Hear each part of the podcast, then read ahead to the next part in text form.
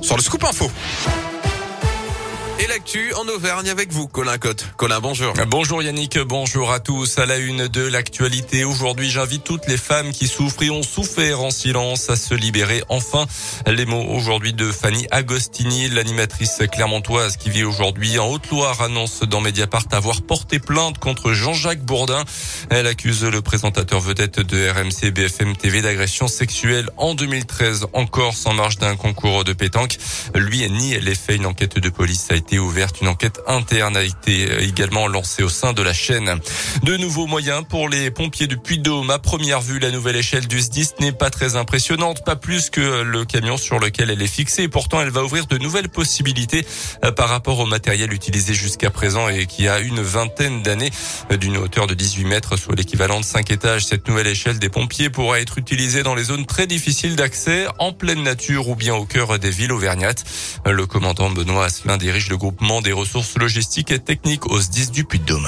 Les risques plus compliqués à défendre, en fait, ce ne sont pas des risques récents, ce sont les vieux centres-villes. L'échelle 32 mètres ne permet pas d'aller n'importe où.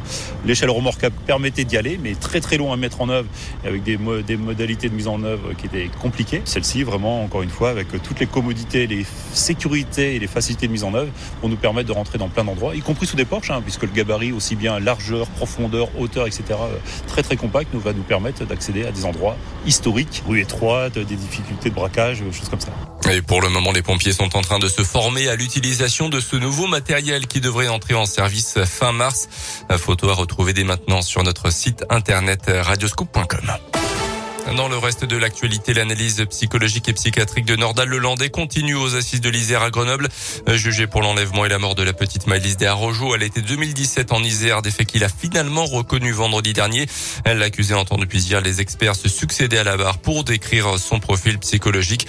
Ce matin, un médecin a expliqué que le risque de récidive chez lui était extrêmement marqué. Il est pleinement responsable de ses actes, a poursuivi également le spécialiste. Le verdict est attendu vendredi. Demain, les plaidoiries des avocats des parties civiles doivent débuter.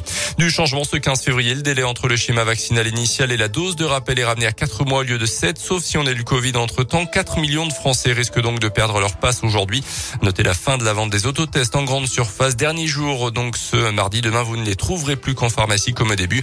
Notez aussi la réouverture demain des discothèques. Elles sont fermées depuis le 10 décembre. Demain, ça sera également le retour des concerts debout et la possibilité de, de se restaurer dans les lieux accueillants du public. Les JO d'hiver de Pékin, 12e médaille ce matin pour les Français en relais homme en biathlon, médaille d'argent derrière la Norvège.